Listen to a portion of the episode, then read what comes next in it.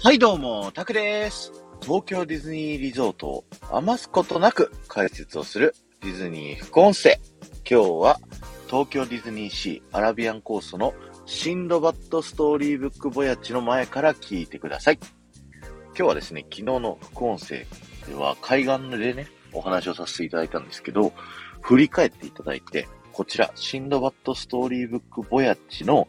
このアトラクションがなんでできたのかっていうね、ストーリーをご紹介したいと思います。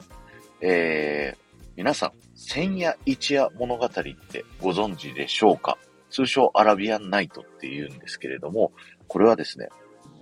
イスラムの世界のですね、おとぎ話でですね、王様に、まあ、お妃様がですね、毎晩毎晩面白い話をしたっていうね、それがアラビアンナイトのベースになっていて、その話の中に、アラジンだったりだとか、このね、そしてこちらのシンドバットのお話が含まれているっていうね、そういった、えー、物語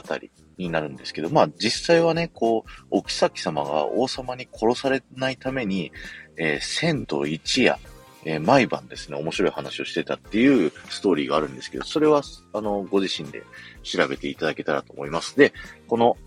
アラビアンコーストの世界アラジンの世界ではですね、そのサルタンが、サルタン王、あの、ジャスミンのお父さんの王様のサルタン王がですね、この物語を毎晩聞いてたと。だからサルタン王はアラビアンナイト、千夜一夜物語の世界が大好きということで、ジーニーがこの世界を作るときに、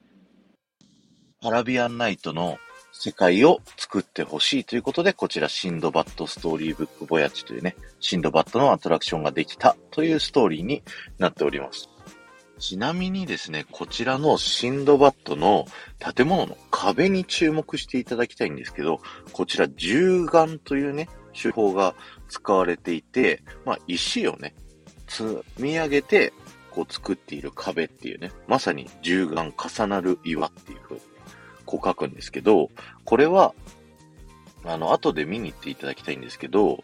アラビアンコーストのマジックランプシアターがあるあたり、宮殿エリアはですね、この手法じゃなくて、こう、ツルツルのね、こう壁になっているんですよ。だから、どことなく、そっちの方のエリアより、古いね、こう、建物っていう風なイメージになっているんですけど、これは、あの、サルタン王にとっても、あの、アラビアンナイトの物語の世界っていうのは昔のお話なので、建物の作り自体が古くなっているっていうね、そういったジーニーのね、こう魔法で、魔法で作ったのに、わざわざここをちゃんと古く作るっていう、そういったこだわりがあるっていうのをね、ぜひ皆さん思いながらこう壁を見てニヤニヤしていただけたらなと思っております。今日は終わりです。ありがとうございました。この放送が面白いと思った方は、ぜひ、いいねやコメントをしていただいていただけると、僕はものすごく喜びますので、よろしくお願いします。そして、ハッシュタグディズニー副音声をタップしていただくとですね、過去の僕がディズニーリゾートのいろいろなところでお話した豆知識を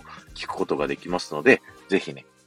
あの、面白いと思った方はそちらの放送も聞いてみてください。その後も夢が叶う場所、東京ディズニーリゾートで素敵なひとときをお過ごしください。